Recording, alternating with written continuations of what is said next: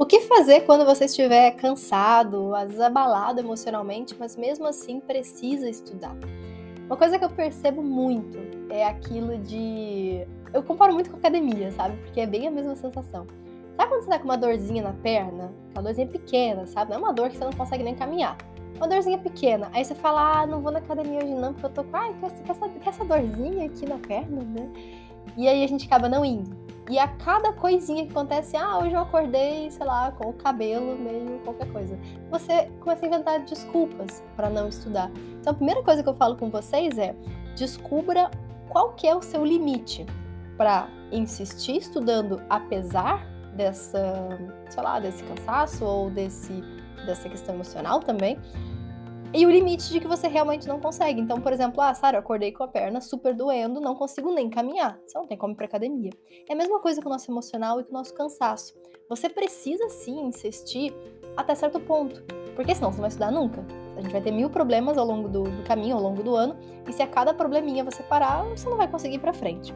Mas ao mesmo tempo, a gente tem que saber nossos limites. A gente tem que saber que em determinadas situações a gente vai sim precisar parar. Uma coisa que eu sempre faço é eu quase sempre eu tento dar uma insistida, sabe? Por exemplo, ah, vou tentar. Eu gosto muito disso. Tipo, acordei de manhã, vou tentar estudar. Porque aí eu, eu não fico decidindo, ah, será que eu vou conseguir estudar? Não, eu tento. Porque se eu conseguir estudar, ótimo. Se eu não conseguir, eu tentei. Eu sei que eu me, eu me esforcei, eu dei o meu melhor e eu não consegui estudar, então tá tudo bem. E ao mesmo tempo que às vezes, especialmente quando é problema externo, sabe? Estudar muitas vezes é a melhor válvula de escape que você pode ter porque você se concentra num negócio, você raciocina, sabe, uma coisa que não tem nada a ver com o seu problema, e muita gente usa o estudo até como uma, uma fuga temporária, né? Porque, claro, a gente não vai ficar fugindo dos problemas, mas naquele momento, às vezes, para você não ficar, sabe, naquela bad horrível, às vezes estudar te traz um outro foco, te mostra que você está evoluindo também, te mostra que você está, sabe, seguindo em frente.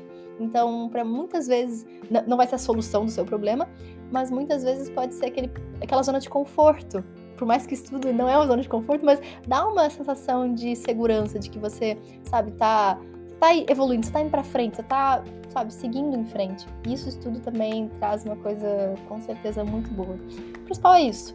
Descubra o seu limite, mas sempre que possível, teste se você realmente consegue ou se você apenas está achando que você não vai conseguir.